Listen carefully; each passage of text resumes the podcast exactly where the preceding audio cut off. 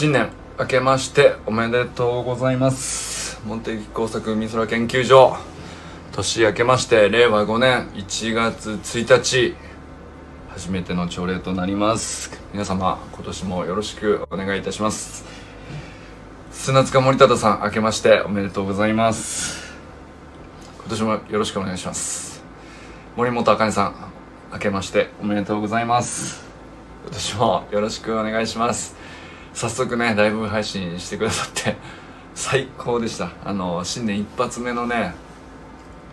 皆さんの投稿の中であかねさんのね「明けましておめでとうございます」というお声と善くんとかんちゃん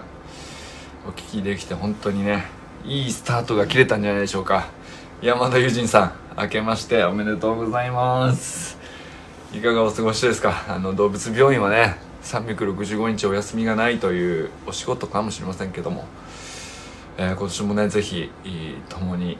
成長していける一年にしたいなと思っております。是非今年もよろしくお願いします。中村修平さん明けましておめでとうございます。今年もよろしくお願いします。清水信之さん明けましておめでとうございます。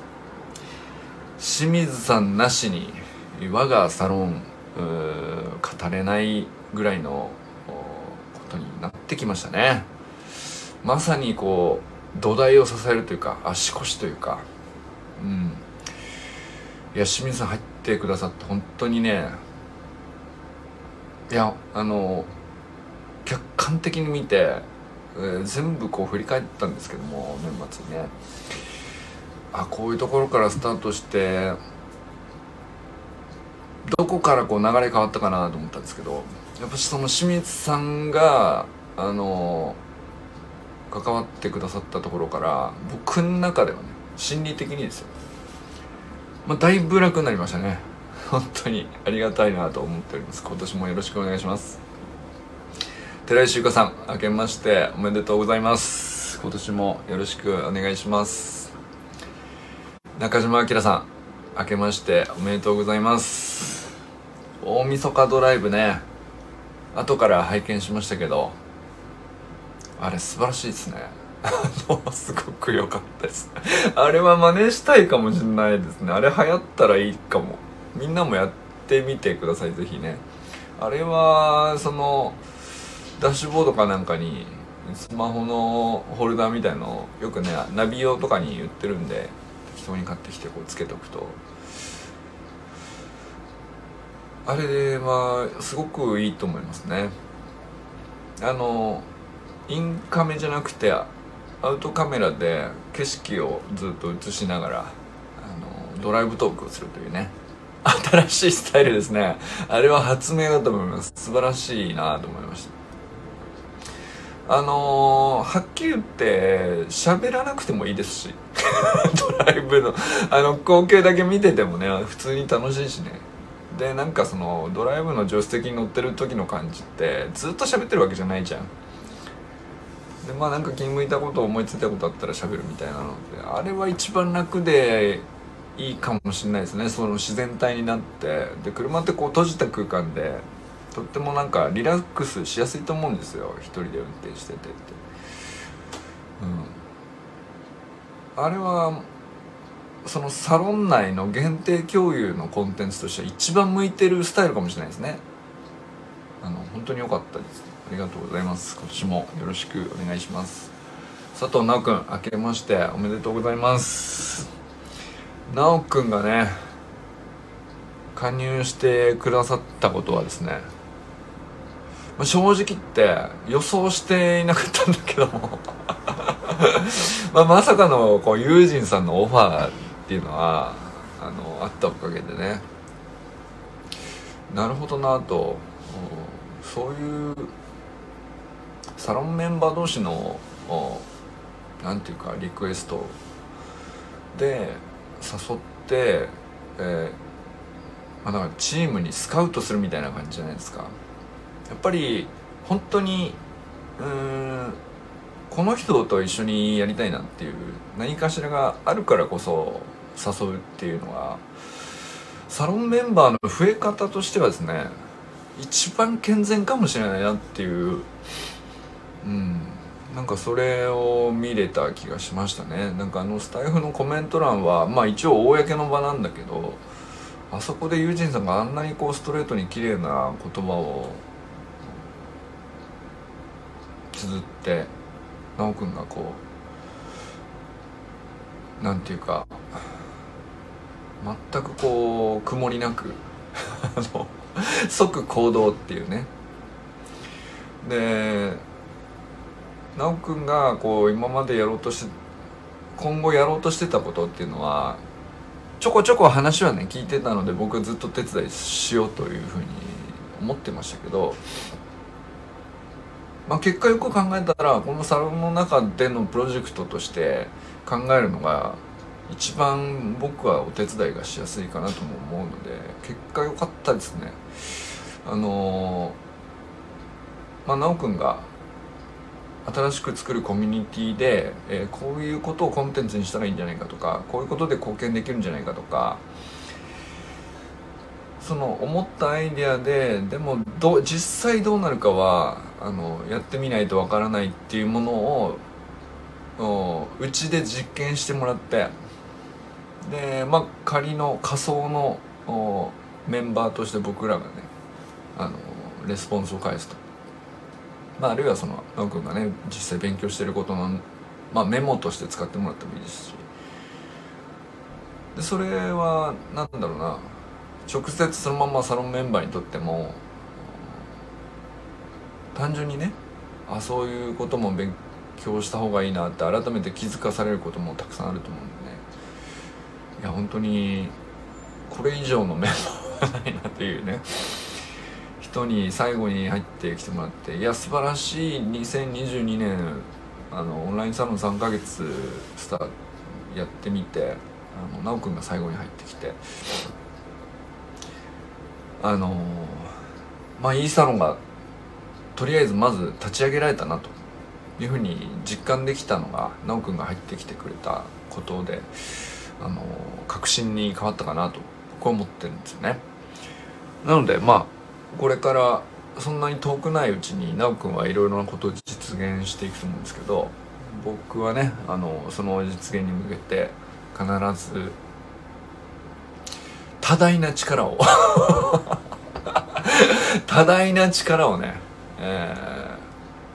ー、力添えをねしますよ あえてね自分の力を多大と表現しておきましょう。これはねあのうんと過信とかではなくコミットメントとしてね、えー、手は抜きませんので必ずやりますのでというねお約束です。さあ今年も皆さん頑張っていきましょうそれぞれね。あのー、なんだろうねあのみんなそれぞれちょっとずつ投稿したりとかあのちょっと思ったことをメモしたりとかっていうテキストだったり音声だったり動画だったりライブ配信だったり。僕の中で奈くんはワンピースのジンベエ的な感覚です。さあワンピースのジンベエの感覚が分かる人が何 人いらっしゃるか分かりませんが。なるほど。えーまあ奈くんがねそのキャラの位置づけとしてどこのポジションを取ろうっていうふうに思思ってるから直接ね僕はまだあのはっきり聞いたわけじゃないけどあの今ねお互い全員の顔と名前とどういうキャラクターであるかっていうのが完璧に把握されてる人数だと思うんですよね。なのであの一番自分の力が発揮しやすいポジションを自由に取って俺ここでプレーしたいっていううところでね。あのまずは思いっきりなんかそのこれがやりたいをやってみてもらえたら嬉しいですね。のジンベエとしてのプレーだったらこういう力が発揮できるんだ。なるほど。それがまあもうある意味分かってて、えー、こういうキャラクターにも挑戦してみたいとかここの殻を破ってこういうこともできたら本当はいいと思ってるけどめちゃくちゃ苦手意識が脱げなくて困ってるみたいな、まあ、そういうこともあると思うんですよ。でそれも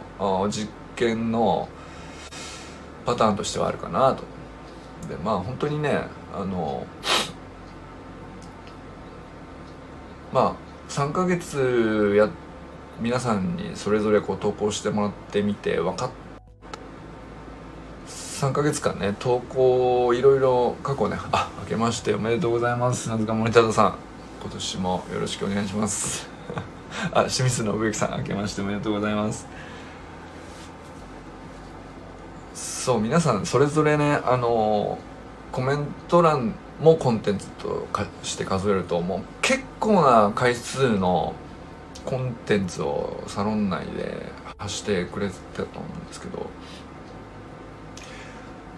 まずはね最初の3ヶ月はこう自分の得意なポジションでプレーしてもらったかなっていう印象なんですよ僕はね。でそれは本当にすごく良くてお互いなんかあここが強みなんだねこういうとこがいいねっていうのがお互い知れましたしすごく何て言うかなあの初めて立ち上がった僕がこう不安定な状態で始めたサロンにしては極めて平和で活発で、えー、なんだろうな非常に勉強充実した内容になってるなって正直思うんですよ客観的に見て。あの本当おかげさまでね素晴らしいコンテンツなのでそれをねなんかあの改めて見て、えー、今度はねちょっとポジションチェンジとかもトライしてみてもらったらいいんじゃないかなと。あの例えば、まあ、清水さんは清水さんでずっとあのずっと得意なプレーを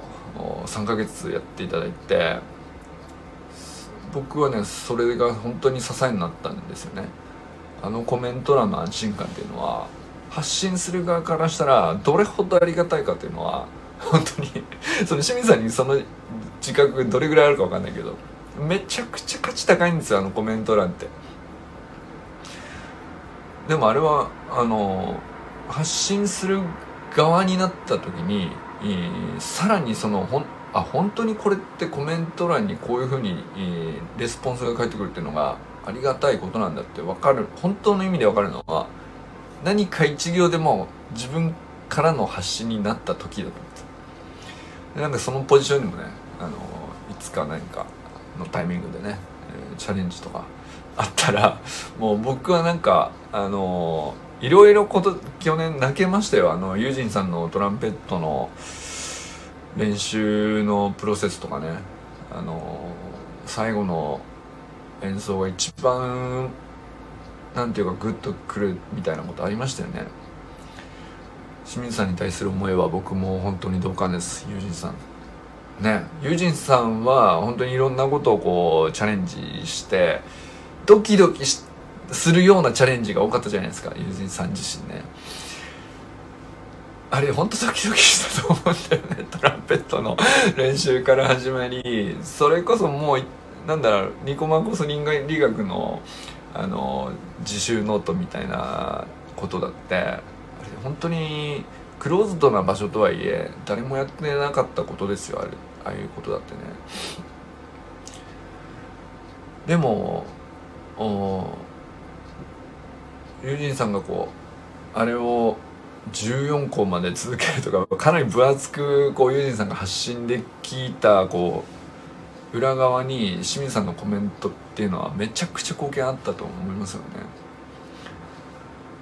これねあのたまにバッテリーを交代するっていうあのもうほんと10球でもいいんで なんかそういうのがね新しく見えても面白いんじゃないかなと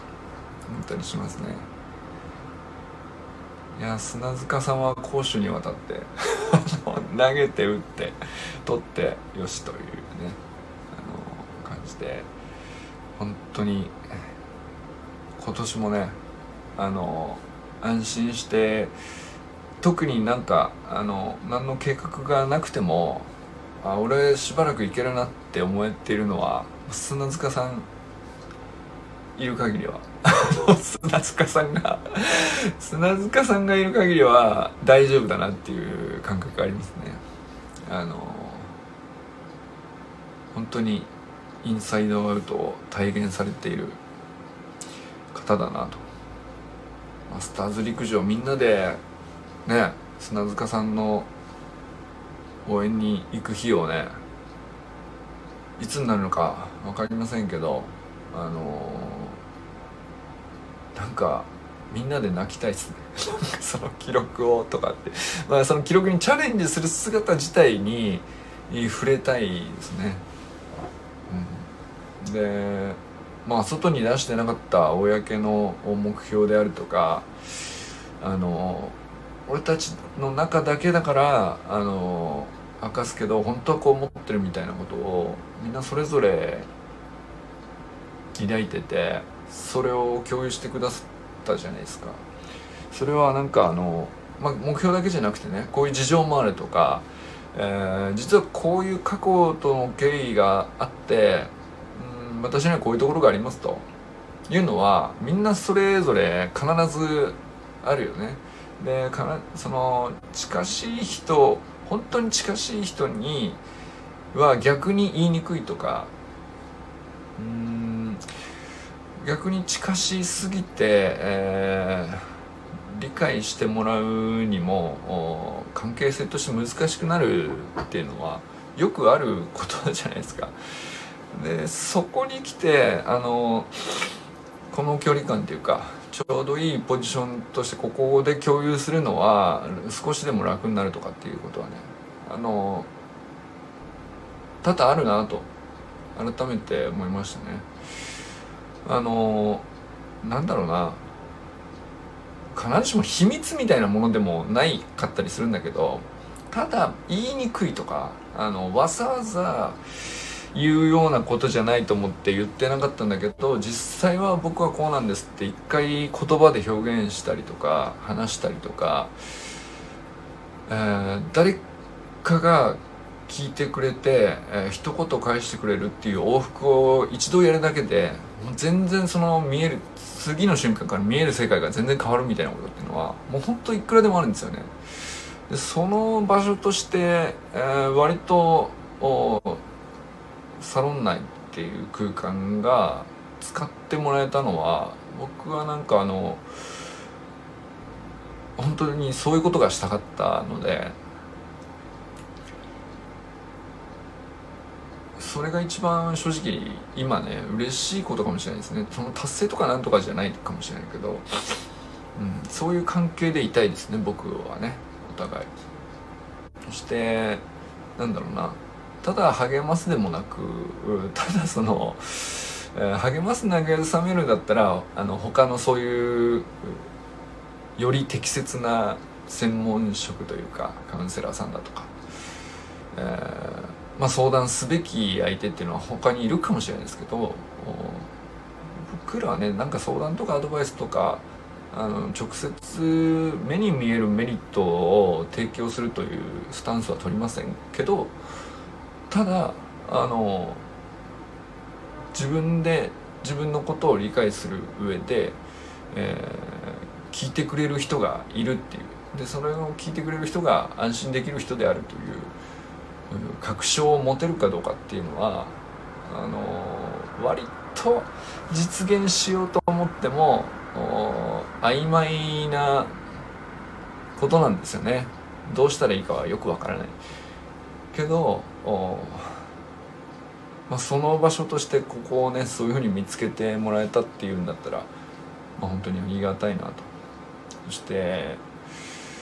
まあもっとやってくれということでもないし必要なら使ってそういうふうに使っていただくのは僕が一番望んでることではあるということはねあの改めてお伝えしておきたいかなと思ったりしました。中島明さん明けましておめでとうございます。昨日のねドライブトーク最高でしたね。本当に。大発明やな。あれはいいな。僕はあれ好きですね。車内ってさ閉じた空間だからやっぱり喋りもリラックスしやすいと思うんですよ。うん。あのー、アキラさんはどうでもいい話だというぐらいで話している時が一番あの、いい話してますね。昨日の話は結構中身があるというか、あの、普段どうでもいいっていうのは本当に、あの、そういう意味なんですけど。昨日の車内のドライブトークは、でも僕は響きましたね、すごく。あの、どういう子たちにど、何を伝えたいみたいなことって、あのアキラさんの思ってらっしゃることは、ほぼ95%ぐらい僕と一致してますね、まあ正直僕は自分のタイムを縮めるということ自体には興味はないっていうのも、アキラさんとほぼ一致してます。ただ、あのー、上げられるかどうかの実験としては上げているっていう感じですね。で、トレーニングをこれぐらいやるとこれぐらいまで上がりこれぐらいの頻度に落とすとこれぐらいまで戻るけれどもこれ以下にはならないみたいなところはあまあ2年半やっててかなり割と自分の体に対する理解が深まったおかげで確信に近いものがあってでじゃあその上でそのじゃあなんだろうな伝えるっていう相手というかあの、まあ、こっちからプッシュして教えてあげるからやろうやみたいなことは基本的には僕してないんですけど顔のアップがなかったのも良かった。顔のアップはねあのアップがいけないんじゃないと思います。僕はねあの上から下を見下ろしちゃうのが結構あのそれだけでも大きいと思いますよ。あのカメラを自分の顔の上にしてこう見るっていう。これだけで全然違います。アップでも大丈夫です。まあ充血はしてない方がいいかな。できたらね。あのー、少し落ち着いてからでいいと思いますけどね、はい、まあアップでも僕はいいと思います。あの、ドライブトークで、えー、ちょっとあのちょうどいい距離で顔を映しててもいいかもしれないですね。顔の表情って意外と大事なんですよね。その喋ってる言語だけじゃなくてあの思いっていう部分の半分ぐらいは表情に出てたりするんですよね。声のトーンにも現れたりしますけどでアキラさん昨日のドライブトークは結構その思いがこもっててすごくあの共感する部分が多かったんです僕はね僕もそうだよってずっと思ってました話聞いてて どういう人が、あの、学、そういう人こそ学ぶっていう武器を手に入れてほしいなって。平等なんだよと、チャンスは。で、学ぶという武器を手に入れた人は、あのまあ、先にね、成長が早くて体格っていう武器を手に入れた人と、学ぶ、えー、体格が追いついていない分だけ、まあ、悔しかったり劣等感だったりそれをこう得られるっていうのはそれはそれでチャンスなんですよね。でそれは学びの強力さに気づくっていうチャンスだと思うんですよ。体格がない分だけそれに気づけるそれの強さを理解できると思うんですよね。えーまあ僕はね実際自分のなんだろうなあの子供の頃のまあ伸びた能力伸びなかった能力挫折したものをいろいろ見て振り返ってもやっぱりその例えば僕が今一番まあそのトータルで考えて一番得意になったものっていうのは勉強なんですよね。あの高校受験とか大学受験とかあのまあ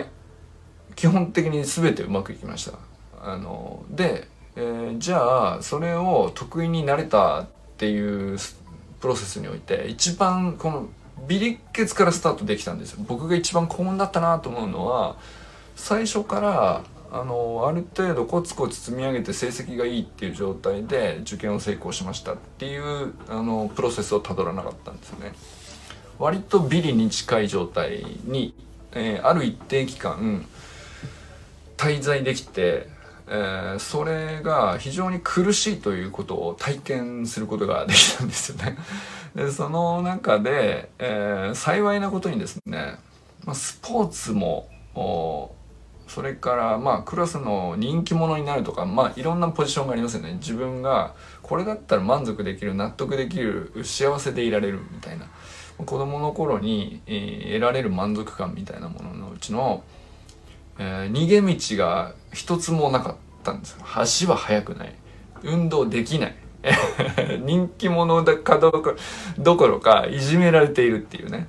でまあ完全に八方塞がっていた状態で勉強もできていない時期が結構長かったんですけども勉強だけを一人でえ自分の力であのなんとかなる唯一のものだったんです。友達がいなくてもできる、えー、親に頼んだりして塾に行くっていうことが叶わなくてもあの教科書さえ読めばいいですね。でまあ学校で先生の話よく分かんなかったとしても何だったらあのドリルさえ繰り返せばあ半分は取れると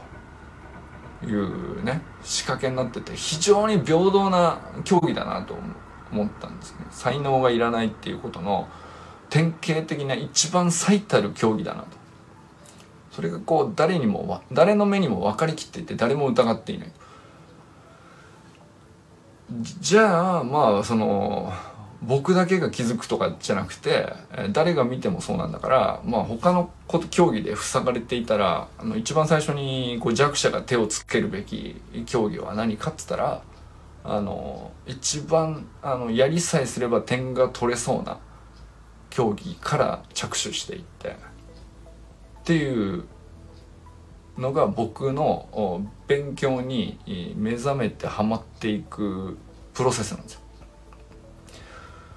で、えー、後ろからどんどん追い上げていくことができるっていうことを確信するプロセスを通りあのある一定のところまで真ん中あたりをちょっと過ぎたあたりでいや壁にぶつかりなかなか這い上がれないと。いうことも全てのフェーズを体験できるのは一番後ろにいる人なんですよね。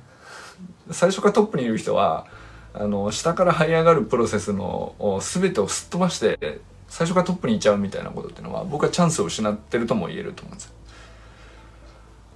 でもそれをこう幸い一通り体験できて中堅には中堅の苦しみがあり トップ集団に入ったら入ったで、えー、もがくことがあり、え、その最後の5番目以内ぐらいに入ったところで、えー、どういう気持ちになり、えー、1位と2位と3位と4位と5位のお互いの顔全員お互い名前と顔と実力が分かりきっていて、毎回そのあなんだろうな相手のコンディションがこう手に取るように分かるくらいの まあそういう領域に入ってくるみたいな。なそういうのも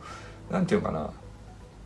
要するに教科書に全ての答えが決まりきった答えがあってっていう単純な競技じゃないですか。めちゃくちゃ。まあ、それだとこうやろうと思えば誰でも体験できることかなっていう、まあ、そういうプロセスを通って、えー、まあ高校受験大学受験。まあだからすごく楽しかったですね。あのすんげえじそのそれこそ受験時期のこの季節っていうのは正月なんて関係なくひたすらやってるみたいな年ありましたけどね例えば今あの僕息子が中3の息子が、えー、まさしく受験の真っ只中にいて、まあ、彼そのずっとなんだろうな興味なかったっぽいんですよ勉強自体に。で僕から何か言ったこともないし、えー、けどなんか急にある時スイッチ入ったらしくて 数ヶ月ぐらい前から猛烈にやってんだけど。なんだろうなすごく似てるプロセスを通ってて面白いなと思うんですけどね。ほらスイッチ入ったらやめられないみたいな状態にずっとなってて。半年前までね YouTube でゲーム実況を延々見てて何が面白いのってていう風に僕はずっと思ってたみたいな感じだったけどね。あのそれが何が楽しいのっていうぐらい勉強してる。っていうね。そんなに一生懸命にやらなくても受かんじゃないっていうぐらいまで来てるからね今ね。面白いもんですね。で一生懸命勉強しててあよかったね楽しんだっていう感じですよ。でまああのそんな感じでこう僕はこう一番得意なの勉強なんだけど勉強以外も要するにまあ不得意なことも要するに、えー、積み重ねさえすればある程度こういうふうにいけるっていう競技は答えが決まったものであれば必ずそうなってるっていう。まあ、あとそのその限りでないものっていうのはクリエイティビティが問われるやつですよね創造性というか、えー、それはなんか教科書に書かれていることなんていうのはか全部100点を取ることが当たり前の状態でまあ記憶してなくてもいいか。まあググって調べて確認するので正解してもいいっていう。だけどまあ理解はしてて当然であってその上でその武器を全部使っていいので一番最適あるいは全員が納得するあるいはその一人に対してしびれさせるみたいなそういう答えを一つ提案してくださいと。まあ一つを提案する上で100個ぐらいは考えなきゃいけないみたいなそういう競技ってあると思うんですよね。まあ仕事のほとんどはそういうことかなと思うんですけど。まあ、その競技に入ってくると何て言うのかなまあいわゆるセンスと言われる領域に入ってきて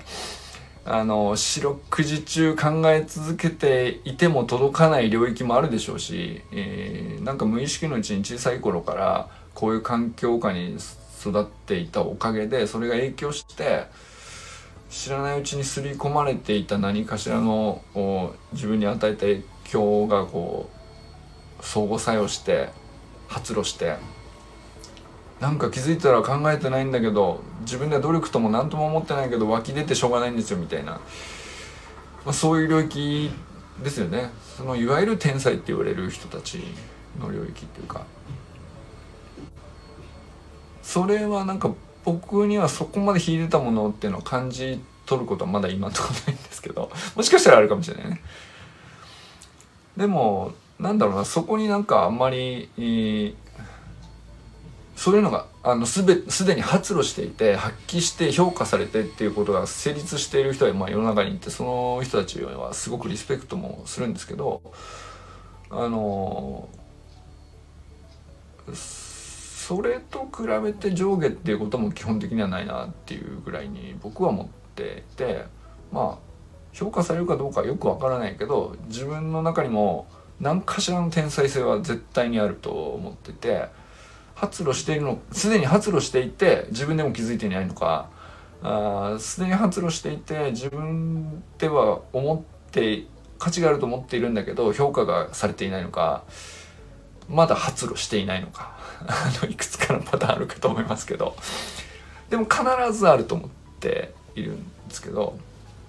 でも発露したからといってじゃあいいのか悪いのかよくわからないですね、そこに固執することも僕はなくてあの上でも下でもないと思ってるんですけどまあただあのなんかどうせだったら持ってる武器は全部テーブルに一回並べてみたいなとは思ってますかね。で使ってみたいかなと。とりあえずスイッチを押してみたい。うんとりあえず投げてみたい。とりあえず打ってみたい。でまあ当たるか当たんないかは練習しなきゃ当たんないのかもしれないし練習すれば当たるもんでもないかもしれない、えー、分かんないけどね。でもまあなんか気になった順番に全部試して、えー、納得したいなっていうそれぐらいであのー、思ってるかな。そんな感じのことをあきらさんの配信聞いてて思いったりしましたけどね。あとそのアキラさんの配信見てて健太さんのお話してたまああの具体的なこと知らないですよ。そのサッカー理論の現場でなんか動画撮られたんですかね。あのどういうお約束になってるかもわからないですし、えー、まああとそのどれぐらい伝わるかわからないというふうにおっしゃってましたけどうん僕まあ要するに事情知らないんで半分以上は伝わってないというふうに僕も自覚した上で素晴らしいなと思ったんですよ。でそれっていうのはあの伝わらないことを覚悟の上で、えー、その触りだけでも自分がうまく話せるかどうかも確信がない状態で喋ってるじゃないですか。あれめちゃくちゃ僕でかいと思っててあの取り掛かってることに対しての2割共有っていうのが 僕はすごい好きなんですよね。めちゃくちゃ完成度には程遠いですと。でもやり、やろうとしていることの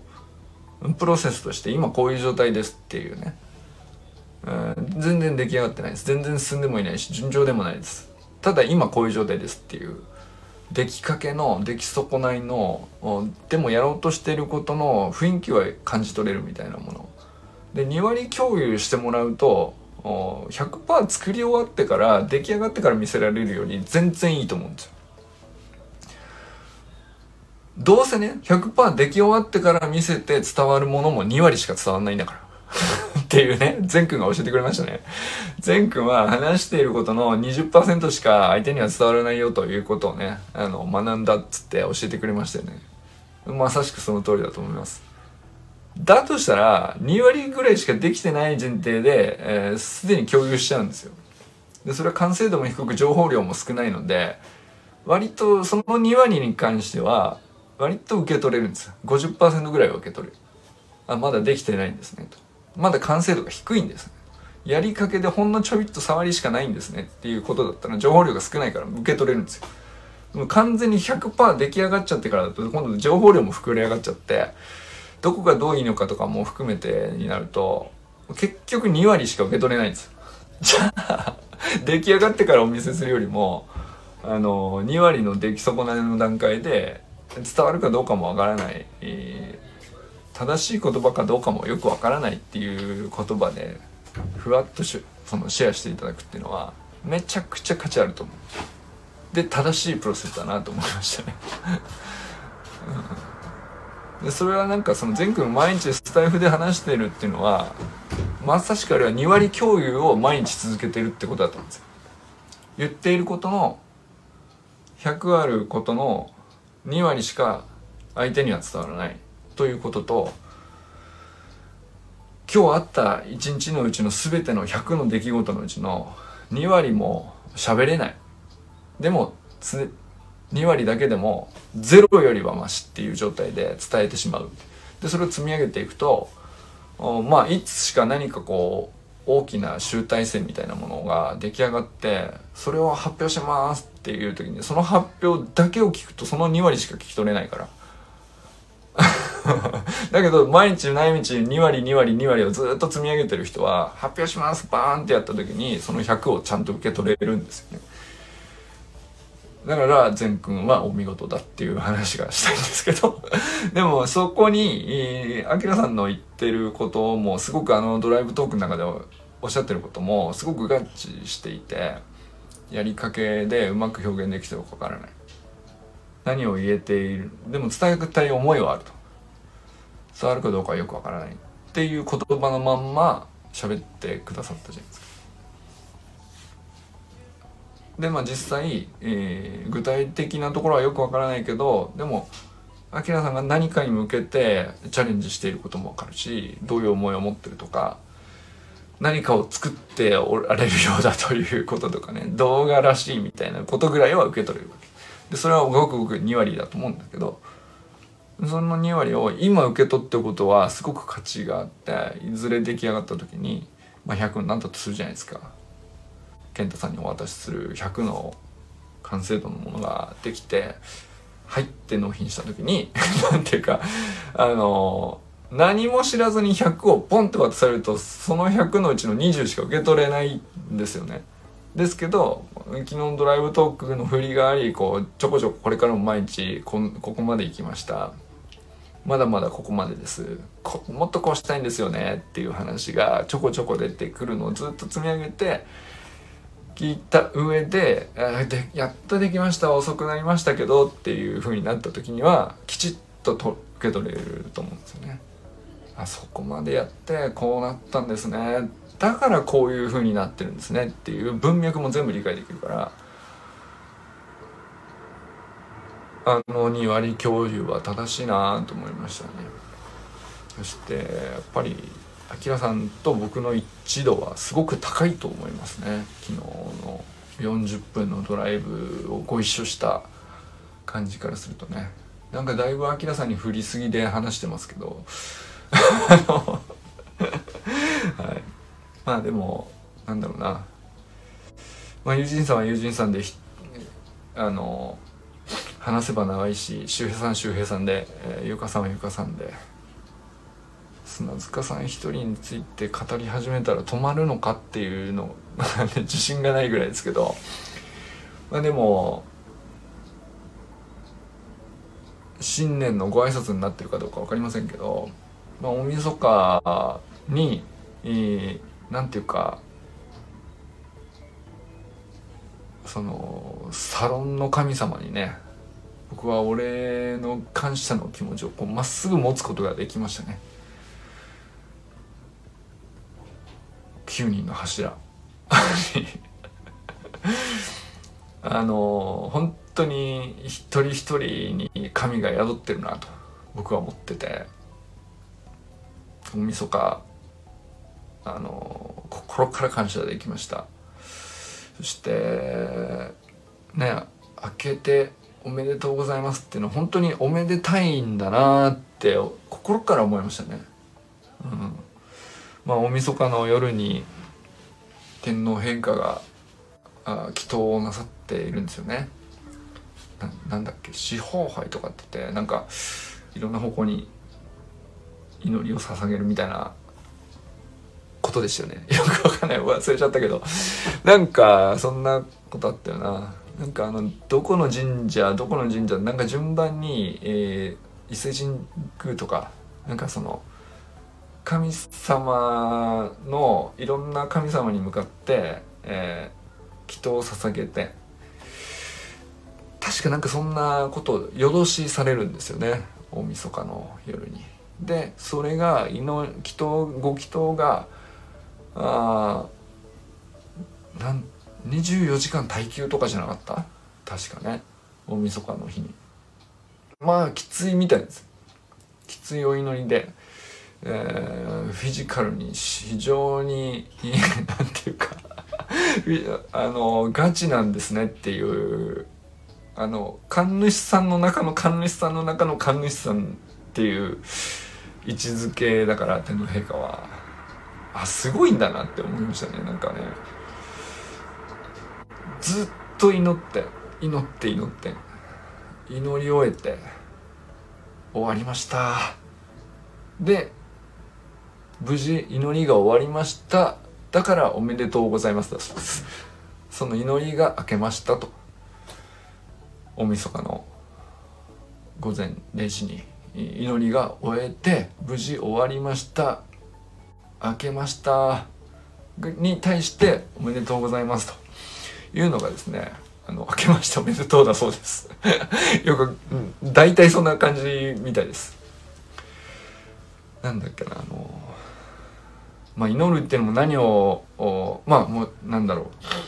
まあ利点に言うと民の安寧みたいなことなんでしょうけどまあ神々にじゃあ直接何を祈ってるのかっていうのは大体自然災害系が多いんですよ。日本の古事記のなんていうか神話っていうか。まあ海の神山の神でその土地土地の神様。がいてえー、大体その自然災害が起きたところに、えー、その神がいるとしてそれを祀って鎮めるという感じで神社ができてるからなんかそれにその神様に対して祈るっていうのは何を祈ってるかというとなんかまあ一切合切いろんな薬剤自然現象として起こることはもう受け入れると。ただ、あのー、起こることはいいのだけれども、その一切合切は私めにという降り注げというですね。なんかそういう感じみたいですね。あのー、まあだから、ね、天皇陛下が、あのー、なぜ権威でいるかというのは、全ての薬剤を全て私が引き受けるという役回りをお永遠に代々強制的にというかまあ生まれ持った生まれた時点から必ず宿命づけられていってそれを背負って、えー、それ以外の人にはその重い責務は背負わせないよというその立て付けなのでまあそんなこと背負ってくれるんですかっていうのが権威だっていう話みたいなんですけど。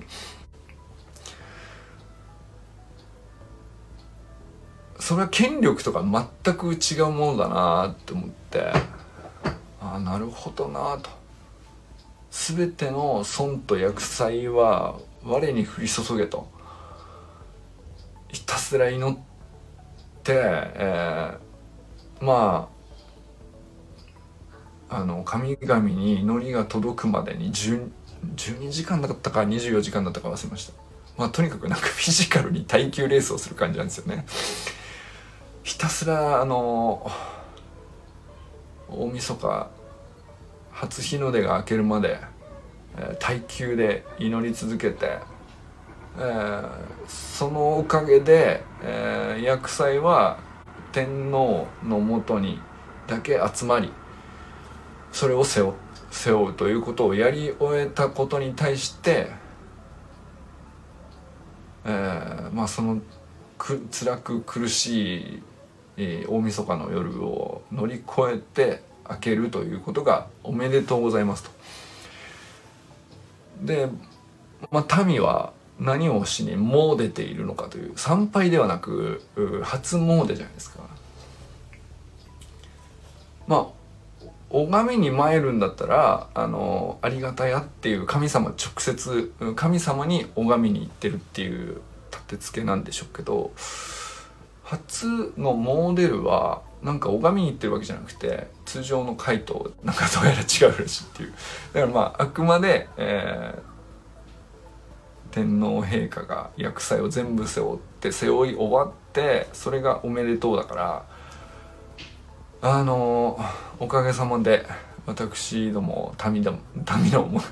庶民はね、えー、薬剤を受けることなくすっきりとした新しい1年をねこれからあの始めることができますと。それを祝いに行くような行動なんでしょうね、まあ、お願いしに行くっていうよりは何かをお願いしに行くというよりは全てがこうリセットされてすっきり全部あまあいろいろあったけどもあの全部リセット空白にした状態ではその真っ白な状態のところに新しく本当にやりたかったことをもう一回描けばいいということがおめでとうと。い うね。いやなんか見事なストーリーだなと思って。あだからおめでとうなんですか？だから明けましてってそういうことかみたいな。その夜が明けましてってことですよね。あの辛く薬剤の夜が明け。まあいろいろありましたがあのこれから始まることに対して、えー、全て良きことであると。もうみんなで確信してあらかじめ本当はどうなるか分かんないんだけどね。本当はどうなるか分かんないんだけど、えー、全て良きことが起こると確信してあらかじめ祝っちゃう。おめでとうって言っちゃうっていうね。なんという自己肯定感の高い文化だなと思いました言葉としてね。そういう文脈だとするとよほど自己肯定感高いですよね。本当に。怒ってないのにもう確信して良きことしか起こらないという真っ白なキャンパスにあの自分のやりたいことだけを描いてやりきるみたいなそしてそれが成功することしか考えないっていう。えーそれをおもう成し遂げたかのように「おめでとう」と言い切っちゃうっていう。いや素晴らしい初日の出を拝めることができましたね今朝は。本当にいい天気で今日もね皆様良き一日をお過ごしください。これから初詣に僕も行ってまいります。まあゆっくりねちょっとだいぶ混んでそうですけど。はい。瀬戸目神社に行ってまいろうかなと思っております。それでは皆様良きお正月をお過ごしくださいませ。今年も一年よろしくお願いします。それではじゃあね